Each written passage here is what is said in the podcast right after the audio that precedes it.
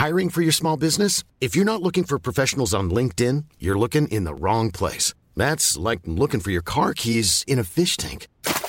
LinkedIn helps you hire professionals you can't find anywhere else, even those who aren't actively searching for a new job but might be open to the perfect role. In a given month, over 70% of LinkedIn users don't even visit other leading job sites. So start looking in the right place. With LinkedIn, you can hire professionals like a professional. Post your free job on linkedin.com slash people today.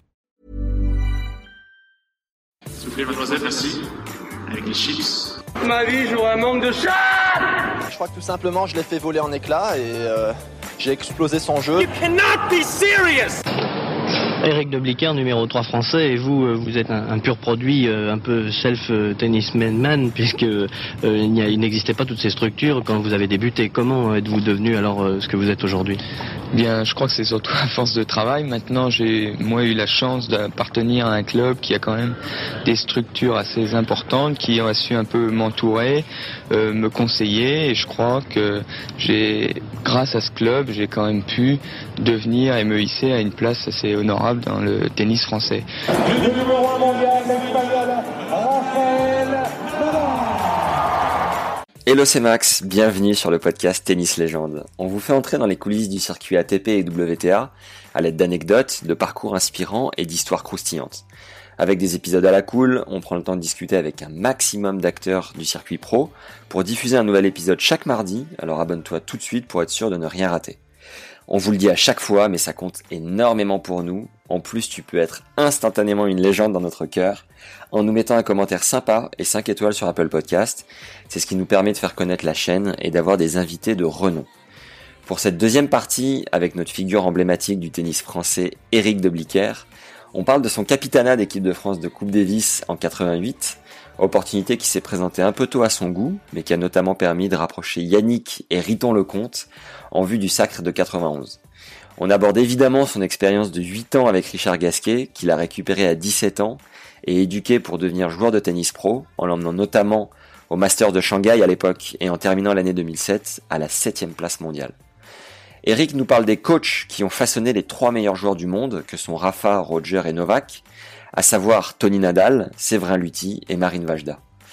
Puis les questions de fin ont permis de mettre en lumière le récit d'un homme marqué par les épreuves de la vie et qui a en partie fait son chemin grâce à l'écriture qu'il pratique depuis toujours et au livre qu'il a fini par publier, Un impossible deuil. On terminera encore une fois avec cette notion de résilience, à savoir la capacité à rebondir après des drames, ou plus simplement se servir de l'expérience vécue suite à des échecs. Assez parlé de mon côté, place à cette seconde partie avec Eric de Blicker. Bonne découverte et bonne écoute à tous. En 88, tu es nommé capitaine de l'équipe de France de Coupe Davis. Est-ce que tu peux nous rappeler le contexte de l'époque et ce que tu en as vécu, ce que tu en as tiré? C'est un peu. euh, les mecs veulent plus de Jean-Paul Lotte. Euh, ils respectent Jean-Paul, mais ils en ont, ils veulent plus de Jean-Paul Lotte. Et puis, euh, tu as une réunion en Australie où, où, in fine, après plusieurs noms, euh, Philippe Chatrier me demande si je veux pas être capitaine. Les joueurs sont là, ils disent oui, ça serait pas mal, Eric. Euh, Je pense que j'ai été nommé capitaine un peu tôt. Voilà, je devais avoir, euh, j'avais? 37, 38. Euh, sans doute un tout petit peu tôt, parce que j'étais encore à entraîner ces mecs-là. J'ai- été sans doute un peu trop encore entraîneur. Et que pour être capitaine, il faut un tout petit peu de recul.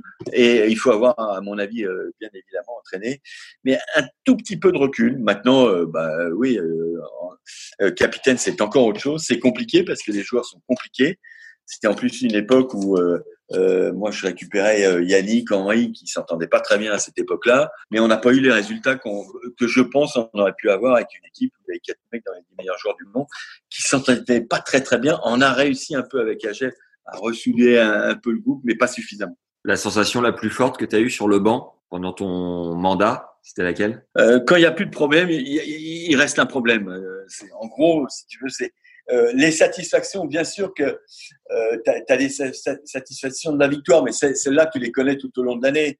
Euh, je crois que c'est d'essayer à te faire, mais c'est l'essence même de la réussite hein, euh, d'un groupe, à ce que ton groupe euh, marche ensemble. Et ça, c'est pas toujours facile. Euh, c'est assez compliqué.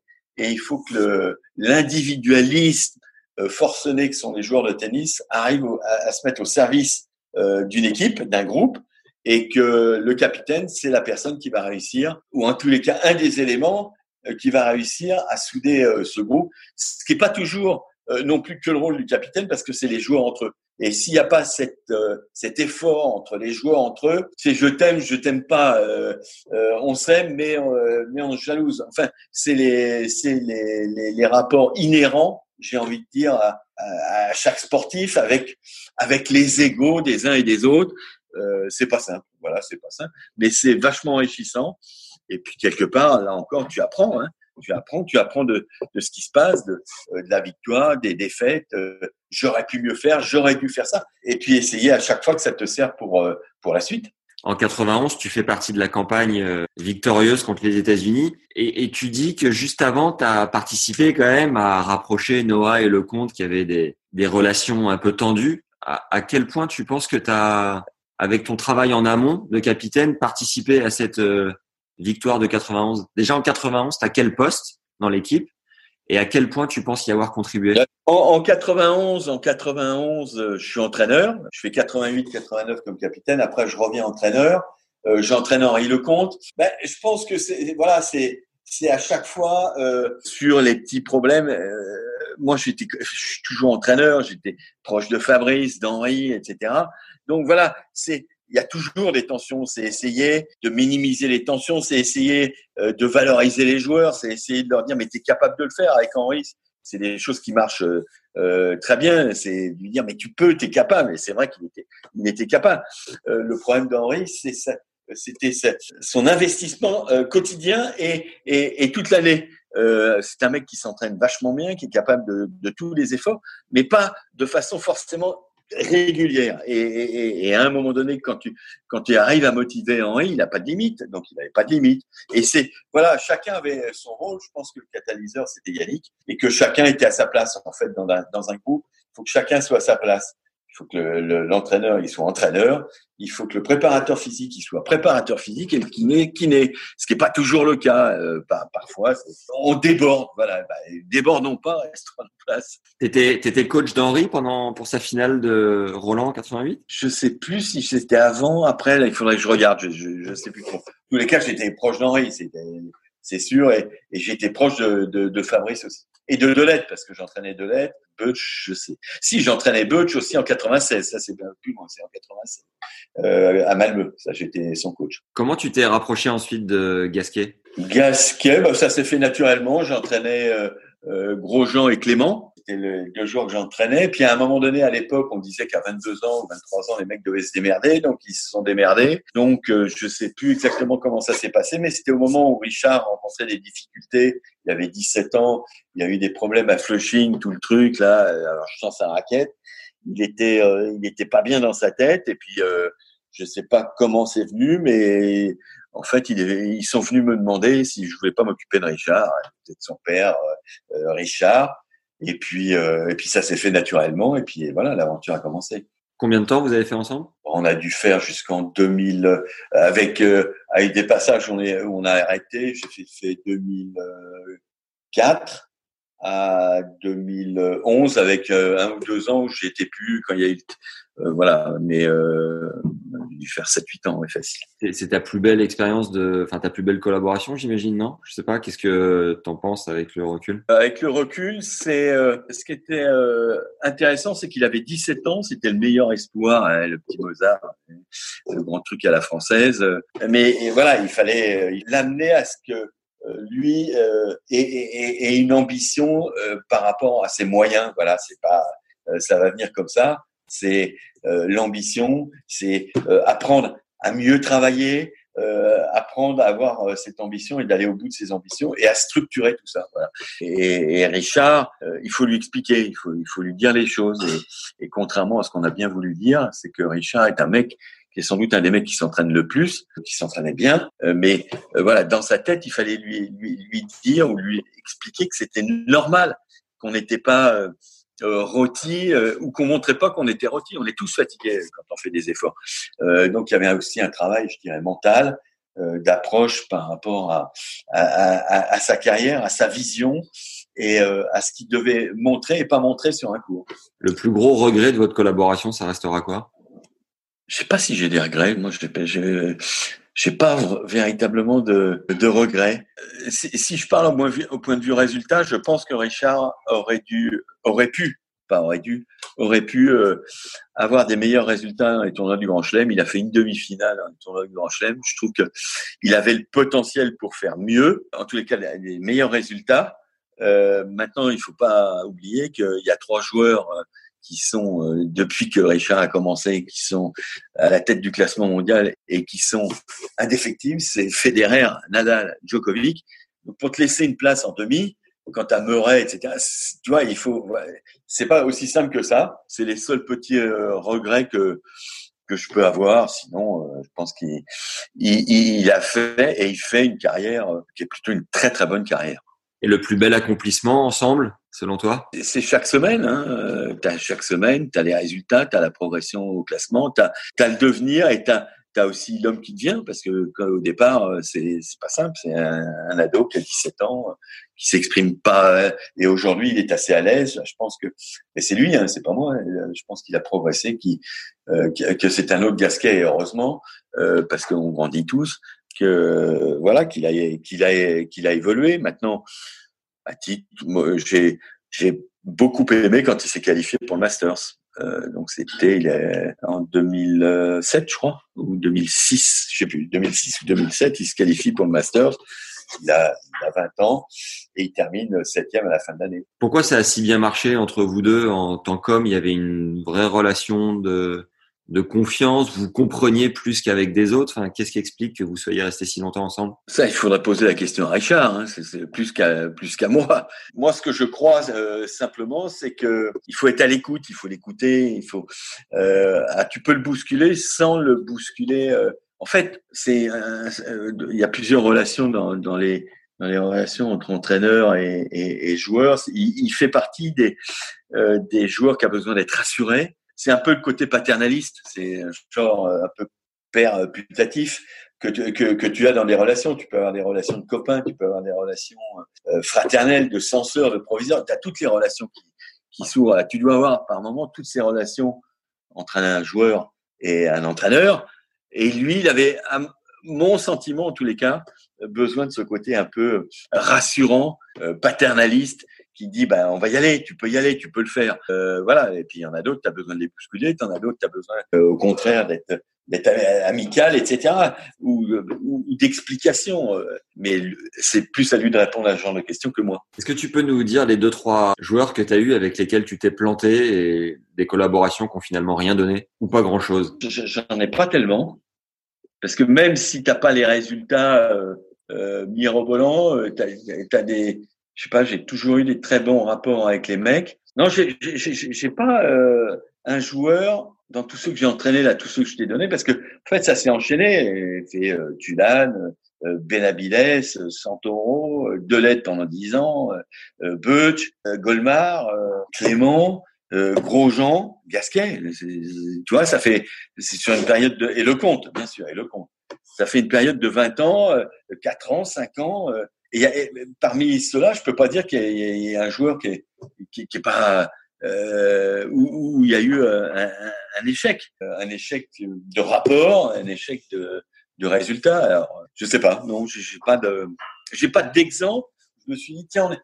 alors peut-être que aurais, on aurait pu mieux faire hein, avec, avec des joueurs au niveau des résultats. Il aurait pu mieux faire, c'est pas euh, le coach, mais non, j'ai pas de, j'ai pas un sentiment de frustration avec tel ou tel joueur. Du coup, tu as arrêté de coacher totalement après ta collaboration avec euh, Richard? Oui, après, en fait, euh, oui, j'ai arrêté de coacher. Alors, de temps en temps, bah, je joue à Richard, de temps en temps, on fait des petits trucs, ou de temps en temps, il vient me demander des, euh, des avis. Mais du jour où Arnaud Lagardère m'a demandé de prendre la direction du Lagardère Paris Racing, j'ai arrêté de coacher. Oui. Ok.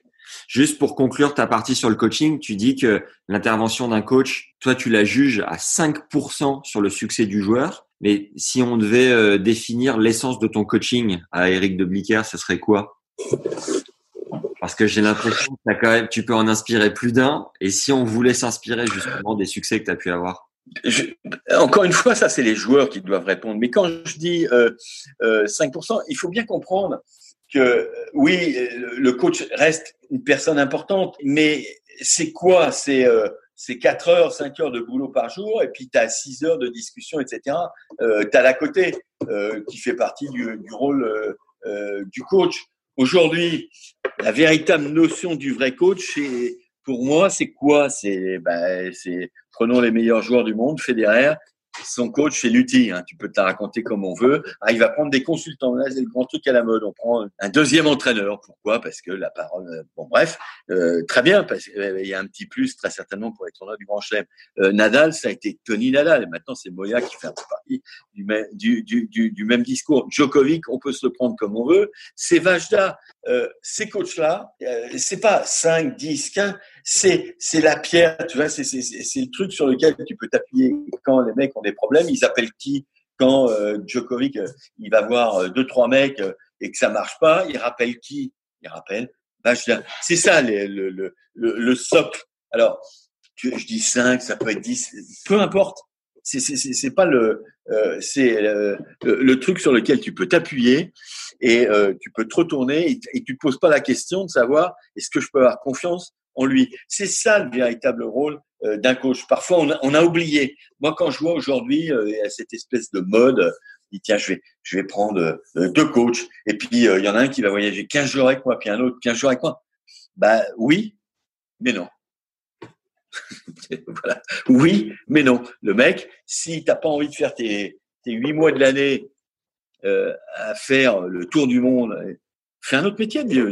Mais voilà. Mais ça, c'est mon avis à moi. Mais, fais un autre métier. Est-ce que tu as vécu des anecdotes sympas à raconter avec euh, ces top 3 euh, Joko, Rafa et Roger? Non, j'ai pas. Tu vois, il y a plus le côté anecdotique qu'il pouvait y avoir il y a, il y a quelques années. À, notre époque, nous on allait, on allait bouffer avec les mecs, on se racontait des conneries, euh, c'était sympa. Non, là aujourd'hui, c'est chacun dans son coin. Il y a, voilà, il y a. En tous les cas, quand moi je les, je, je je les croise ou je les croisais, il y a un respect euh, de ma part vis-à-vis de ces mecs-là. Euh, voilà, bonjour, et qui sont toujours d'ailleurs toujours bien élevés. Euh, et, et je pense que ces mecs-là ont fait progresser le tennis, le jeu, ont, ont mis la barre du niveau du tennis au plus haut, et que c'est grâce à des mecs comme ça. Et, et, et tant mieux pour le tennis en général, parce que le jour où ils vont s'arrêter, ça sera moins. euh, euh, J'espère qu'il y aura d'autres mecs qui vont prendre leur place, mais euh, ça sera pas simple d'avoir euh, le tennis d'un Federer, d'un Nadal, d'un Djokovic. Et espérons qu'il y ait des joueurs qui arrivent à, à avoir ce niveau-là, ce charisme-là, euh, cette aura-là pour, euh, pour notre sport. Ensuite, donc tu deviens euh, directeur général du Lagardère Paris Racing. Ça consiste en quoi ce métier précisément? Bah, tu deviens, si tu veux, le, le directeur général d'un euh, d'un club où il y a 13 000 membres et 180 salariés à gérer. Voilà, avec des budgets. Tu passes d'un d'un statut où tu as dirigé à la limite des hommes le sport, etc., un mini chef d'entreprise euh, qui euh, qui doit diriger euh, bah, une PME hein, avec euh, euh, avec un chiffre d'affaires, avec des résultats qu'on te demande, avec avec une gestion qui est différente, hein, parce que là, tu gères plus des joueurs de tennis, tu, gères des salariés. Voilà. Je pense justement que le sport, ces challenges, les victoires, les défaites, les déceptions, les tout ce que tu peux vivre, t'aide à appréhender, si tu veux, tout ce qui est euh, déjà euh, RH, relations humaines avec euh, avec les gens que tu dois euh, gérer en ce qui concerne l'entreprise. Et puis tu as 13 000 membres, 13 000 membres qui sont euh, voilà des gens qui sont membres du club, d'un club que je connaissais, j'y suis né, et qui sont pas toujours faciles et sur lesquels bah voilà il faut euh, euh, délivrer euh, ce qu'ils attendent, il faut communiquer, il faut pouvoir faire passer des messages, il faut expliquer, euh, il faut le gérer parce que quand il y avait des périodes des travaux, il fallait euh, les gérer, etc. Non, c'est euh, c'est compliqué, c'est difficile, c'est 12 heures par jour, euh, avec souvent beaucoup plus de problèmes. Et après, tu te démerdes et puis et puis euh, puis ça s'est plutôt bien passé. Quand euh, tu parles de ce métier, tu dis compliqué, problème, 12 heures par jour. À ce moment de ta vie et après tout ce que tu as vécu, où est-ce que tu as trouvé ton, ton où est-ce que tu as pris ton pied dans cette activité? Euh, quelque chose de nouveau. C'est on est on, on revient toujours à la même chose, au challenge. T'as un challenge, t'as un truc, on te dit euh, est-ce que Hiring for your small business? If you're not looking for professionals on LinkedIn, you're looking in the wrong place. That's like looking for your car keys in a fish tank.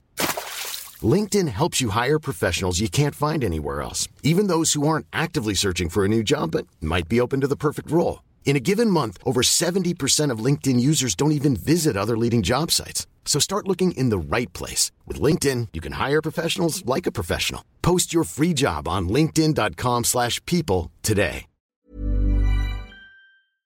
Nous, on pense que tu es capable de le faire parce que tu connais bien le club, parce que tu y es né, etc. Tu as un espèce de challenge. Oui, mais est-ce que je suis un gestionnaire? Bon, bref. Et puis, à un moment donné, tu, tu, tu, voilà, tu relèves un gant, tu relèves un espèce de challenge et tu te dis, est-ce que je vais pouvoir y arriver? Je vais essayer de m'entourer, je vais, je euh, de gens compétents. Euh, je vais essayer de, euh, de pouvoir euh, réussir à, à, amener, en tous les cas, quand même des choses que tu connais. Hein. J'ai un club, j'y suis né, mais et, et, et d'essayer de euh, de pouvoir amener des idées, parce que c'est mon club où je suis né, et d'essayer de faire passer tes messages. Et quelque part, bah, tu le prends comme, euh, comme un nouveau challenge. Hein. C'est des challenges dans la vie qui sont euh, similaires. Tu vas gagner ou tu vas perdre. Si tu perds, tu, tu te tu feras autre chose. Euh, si, si tu gagnes, simplement, tu auras cette sensation du travail accompli euh, et, et, et d'avoir été euh, relevé un défi dans un domaine où c'est un peu moins ton domaine. Euh, voilà, et tout ça, ça me paraît être euh, quelque chose qui fait partie de l'adrénaline de ce que les sportifs ont envie de vivre. En tous les cas, moi, c'est ce que c'est comme ça que je me suis construit dans ma vie d'homme. C'est comme ça que tu arrives à te construire en faisant des trucs sur lesquels, à la limite, est-ce que t'es fait, t'es pas fait, j'en sais rien. Est-ce que t'as as envie? Oui, sinon tu le fais pas. Et on revient toujours à la même chose. Euh, est-ce que c'est c'est c'est pas caricatural de dire je vais bosser 12 heures par jour parce que c'est le week-end, parce que c'est parce que ça, ça fait partie de ton adrénaline, de, de ton truc. Euh, ton temps, tu le comptes pas quand t'as quand t'as envie de réussir. Euh, en tous les cas, moi, c'est comme ça que je fonctionne. Hein, ça n'a rien à voir. C'est pas, c'est pas une vérité non plus. Hein. Comment s'est passée la fin de cette expérience euh, professionnelle et sur quoi tu as enchaîné après? Bah après, euh, à un moment donné, euh, j'ai souhaité éventuellement prendre un peu de recul parce que 6 ou 7 ans, c'est quand même, c'est pas assez évident. Donc j'ai dit, ça serait peut-être pas mal que je prenne ma retraite. Donc on a discuté. Ils m'ont demandé après ma retraite de rester deux trois ans comme ambassadeur, comme auprès du auprès du club. Donc on a trouvé euh, cet accord. Et derrière, je me suis dit, qu'est-ce que je fais euh, Quelque chose, rien. Et puis, euh, bah, il s'est trouvé que j'ai à nouveau commenté sur Eurosport. j'ai donné des cours dans dans cette école. Euh, j'ai fait de la politique euh, à la fédération où j'ai été élu au CST. Voilà, donner un peu de ton temps dans la fédération, ce qui me paraissait quelque chose de, de normal. Voilà, ça fait pas mal de choses en fait. Et, et à côté de ça, voilà, je suis consultant sur deux, deux trois autres trucs. Donc, tu as un tout petit peu plus de temps pour euh, pour, pour voir le temps euh, euh, s'égrener entre guillemets, mais toujours avec cette euh, voilà, euh, ces différentes choses qui. Juste pour nous repréciser le l'envergure du Paris Racing, est-ce que tu peux nous donner quelques chiffres? Tu nous as dit 13 500 membres. Est-ce que tu peux nous donner l'enveloppe globale annuelle, enfin le, le chiffre d'affaires, le, les conditions pour rentrer oh, C'est c'est incroyable. Aux alentours de 15-20 millions de chiffre d'affaires. 15-20 millions. Pour rentrer, il faut être parrainé. Oui, il faut être parrainé. Ça, c'est un règlement. On ne veut pas donner de chiffres, si tu veux, parce que euh, on les communique pas. Par contre, voilà, c'est une PME à gérer avec 13 500 membres, avec euh, avec encore une fois euh, bah, des salariés, et puis euh, bah, tu essayes de faire un chiffre d'affaires qui correspond à, euh, aux attentes. Tu fais toujours un chiffre, tu fais toujours un, budget prévisionnel, tu regardes un petit peu la conjoncture, tu as toujours des problèmes à régler. Alors en ce moment, ils ne doivent pas forcément s'amuser avec avec le club qui est fermé, etc. J'ai quelques questions de fin qui sont communes à toutes les interviews. Quelle est ta définition de la richesse, Eric? La richesse, c'est être bien entouré. Ok. Si t'avais pas été euh, joueur de tennis ou si t'avais pas évolué dans le tennis, t'aurais fait quoi? Un sport, il faut euh, qu'on ait des objectifs et essayer de gagner. Justement, quelle est ta manière à toi de te fixer des objectifs chaque année? Bah aujourd'hui moins qu'hier, mais euh, faire ce que j'ai envie de faire, ce qui me fait encore plaisir. Ouais. Qu'est-ce qui te rend heureux à la fin de chaque journée? Être heureux, c'est c'est compliqué. C'est, tu peux être heureux une minute, tu peux être heureux trois minutes. Euh, on peut pas dire qu'on est heureux ou pas heureux. Je pense que c'est des instants et des moments de vie, des moments où c'est assez compliqué. Mais je peux pas dire tiens ça, ça m'a rendu heureux ou pas heureux. Je, crois qu'il y, a tout un contexte, une vie. Euh, la vie est compliquée. euh, je sais pas. Je, je, je, peux pas dire à la fin d'une journée, tiens, je suis heureux parce que. Qu'est-ce que tu fais pour essayer d'être une meilleure personne concrètement? Bah, c'est, Là aussi, euh, être une meilleure personne, aux yeux de qui, aux yeux de quoi? De toi? Euh, De toi, de tes est... proches? Ouais, mais je pense que euh, plus on vieillit, plus on avance dans l'âge, on, on se dit que c'est euh, c'est compliqué, plus, mais plus on essaye de donner à son entourage, voilà. Le plat que tu cuisines le mieux? Euh, je, je, cuisine pas, donc euh, c'est celui que je vais acheter euh, à la grande surface. Ah d'accord. un livre qui a impacté ta vie? Il y en a énormément parce que je dois lire deux à trois bouquins par par semaine. Il y a toute une époque où c'était Moravia, Buzzati, Camus, Sartre, Gide. Ouais. Et maintenant, je suis passé dans dans tout ce qui est euh, j'aime bien les euh, les Ken Follett, les Musso, les euh, les thrillers. Euh, c'est le dernier de Leila Slimani, le dernier de James Patterson, ouais. Grisham. Ok. Un film découvert récemment ou un film un peu référence? Ça dépend, ça dépend de, de, de la manière dont tu es. Euh, si euh, si t'es euphorique, si t'es euh, euh si t'as envie de rire, si t'as pas envie de rire. Je suis assez bon public. Et parfois j'aime bien des films où tu réfléchis, d'autres moins. je suis plus en ce moment dans les dans les comédies. Ouais. Alors si je devais dire les comédies, ouais, je dirais les bronzés. Tiens, les bronzés, ça me fait ça me fait toujours marrer. Un bon classique. Ouais. le concert le plus dingue auquel t'es assisté? Je suis pas beaucoup au concert celui que j'ai vraiment aimé, c'est Springsteen au Parc des Princes. Yes. Le boss. Le boss, comme on l'appelle. Eh. Est-ce que tu médites? Non, je médite pas, j'écris. D'accord. Est-ce que la, ma question d'après, c'est la plus grosse période de doute de toute ta vie? T'es toujours en doute. Ouais. Et heureusement. Ouais. Mais bon, il y a des fois où on doute plus que d'autres, j'imagine. Ouais, mais euh, je pense que la part du doute, ça fait partie de de, euh, de ta vivacité intellectuelle. Si tu es sûr de toi, euh, si...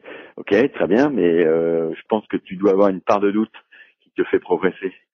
Ouais. À, à quel point le le livre que tu as pu écrire et sorti en 2013 a pu t'aider à, à avancer? En fait, il m'a il m'a euh, c'est à un moment donné que tu gardes beaucoup de choses hein, et puis dans, dans les métiers que que j'ai fait tu gardes euh, la plupart du tu travailles pour les autres donc tu gardes le tout pour toi. Euh, je pense qu'à un moment donné tu as besoin de sans doute d'écrire comme moi j'ai toujours euh, beaucoup écrit. Et, et voilà et je me suis dit tiens c'est peut-être un acte courageux que d'écrire sans vouloir à la limite donner autre qu'un témoignage, euh, des, des, des, choses à faire. Il y a, il y a aucune. Mais, mais je crois qu'à un moment donné, c'est sortir de une espèce de réserve ou de timidité ou de euh, voilà. Donc c'était plutôt un acte de courage que de que d'écrire et de le sortir. C'est quoi ta routine d'écriture? T'écris à quel moment de la journée? J'aime bien écrire le soir, euh, donc euh, euh J'aime bien écrire sur euh, pas mal de sujets. Alors là, quand je prépare des cours, par exemple, j'écris euh, l'après-midi. Là, en ce moment, j'ai le temps. Ou euh, quand quand j'ai envie d'écrire quelque chose, ou j'en ferai peut-être un autre livre ou pas, j'aime bien écrire le soir. Est-ce que l'apparition de ton livre t'a permis de faire une des rencontres assez improbables? Est-ce que ça t'a permis de vivre des choses que tu n'aurais pas imaginées? Il s'est trouvé que par par le livre euh, et des intermédiaires différents, j'ai euh, pu faire, euh, j'ai pu rencontrer Boris Cyrulnik, qui est, qui est, qui est bon quelqu'un de référence sur la résilience. Donc ça, c'est des rencontres qui sont intéressantes. c'est des aspects en fait où tu es dans la résilience sans le savoir. Tu sais même pas ce que le mot veut dire à, la base. Et, et, ça fait partie effectivement de, de témoignages ou de, ou de, ou de rencontres qui sont euh, qui sont euh, forcément euh, intéressantes. Et puis, et puis par la force des choses, j'ai rencontré des gens qui sont bah, des gens comme Sarkozy, bon, qui, qui, qui, que j'aurais peut-être jamais rencontré. Hein. Ouais. Euh, m'en parlait justement de résilience pendant notre notre épisode ensemble. Qu'est-ce que qu'est-ce que tu mets derrière ce mot et, et en quoi il te il te parle?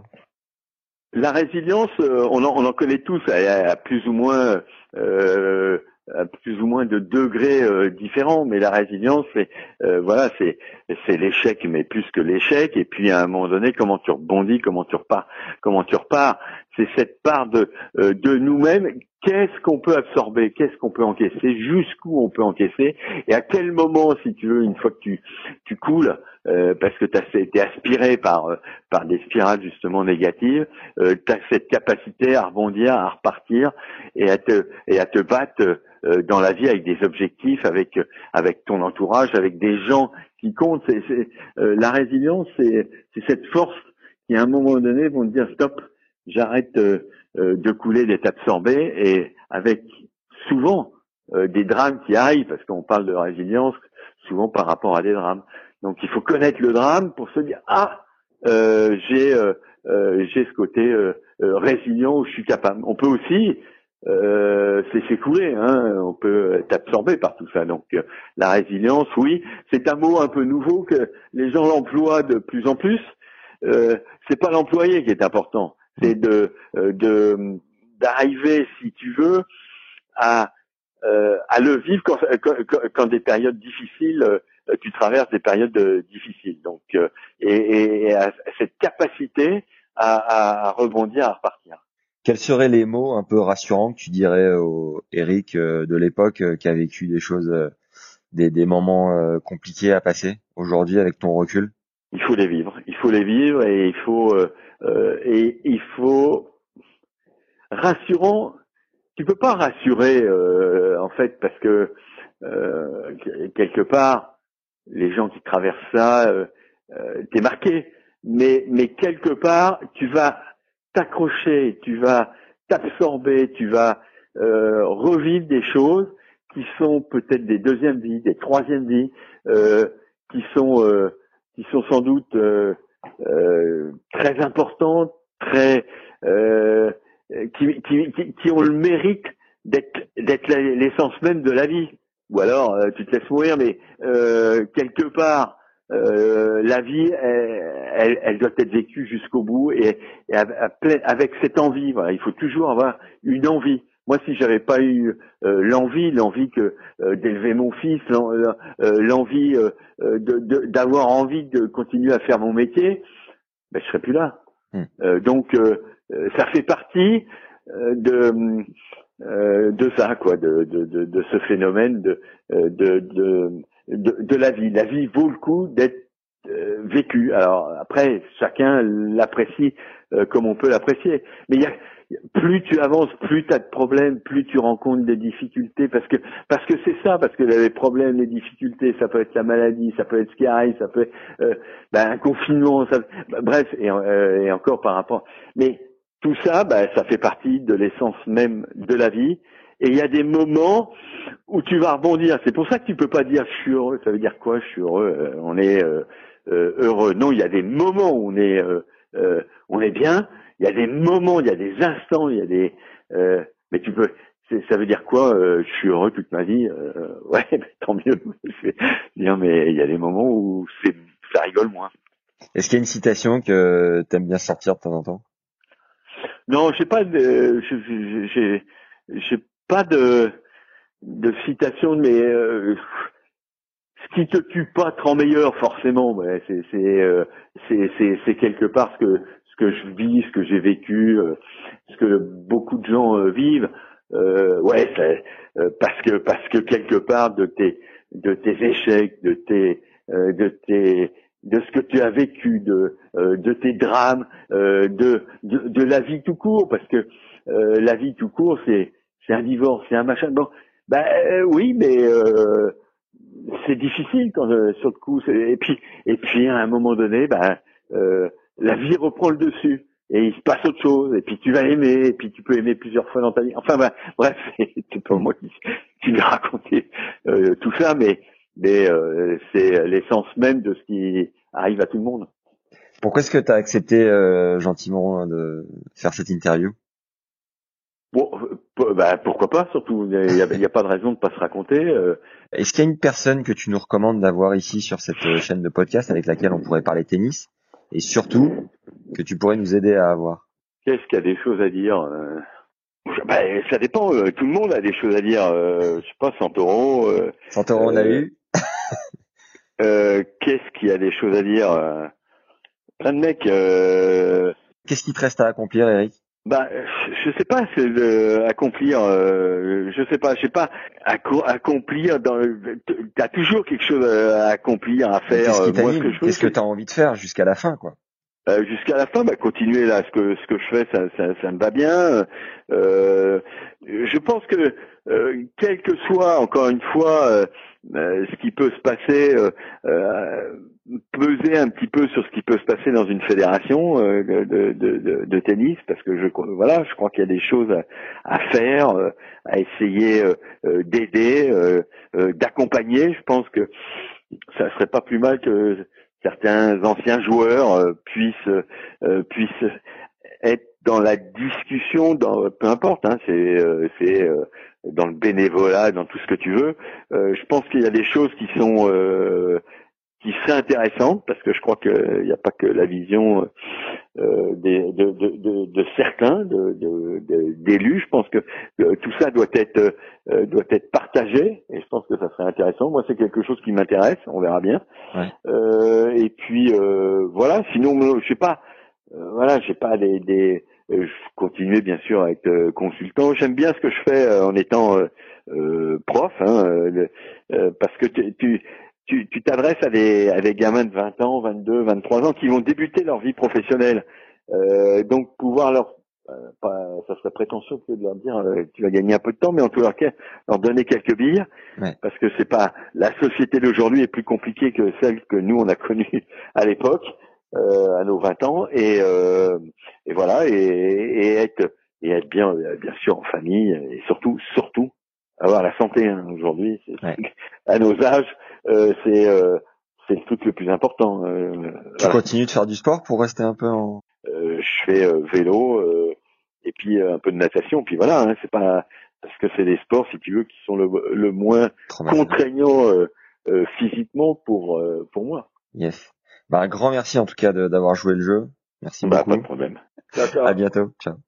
Merci d'avoir écouté cet entretien avec Eric jusqu'au bout. Surtout ne t'arrête pas en si bon chemin, tu peux vraiment nous rendre service en partageant tout de suite l'épisode à deux potes à toi et en inscrivant tes amis au podcast directement sur leur téléphone. Le bouche à oreille fonctionne à merveille. Vous êtes 198 à nous avoir mis 5 étoiles sur Apple Podcast. Un petit effort si tu ne l'as pas encore fait. L'objectif est bien évidemment de passer la barre des 200 d'ici mardi prochain. Alors laisse parler ton cœur et viens nous mettre un rapide commentaire.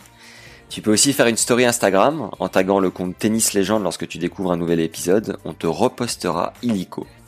Avec Johan, le fondateur de Tennis Légende, on a aussi mis en place un compte Tipeee si tu veux nous, si tu veux nous soutenir. Entre la préparation... Tac. Avec Johan, le fondateur de Tennis Légende, on a aussi mis en place un compte Tipeee si tu veux nous soutenir. Entre la préparation, le tournage, le montage et la diffusion, chaque épisode représente environ 10 heures de travail. Tu peux nous encourager donc à tout donner chaque semaine à hauteur de 2 euros, soit un café par mois, ou plus si le cœur t'en dit. Le lien pour y accéder est dans la description de l'épisode juste en dessous, dans la partie donc description, tu l'auras compris. Et pour finir, si t'es pas au courant, on fait des t-shirts légendaires que tu peux trouver sur notre boutique en ligne, boutique.tennislegende.fr, t'as le lien juste en dessous dans la description à nouveau. C'est cadeau, ça nous fait plaisir. Voilà, c'est tout pour cette semaine. On se retrouve mardi prochain. À très vite pour un nouveau contenu. Ciao.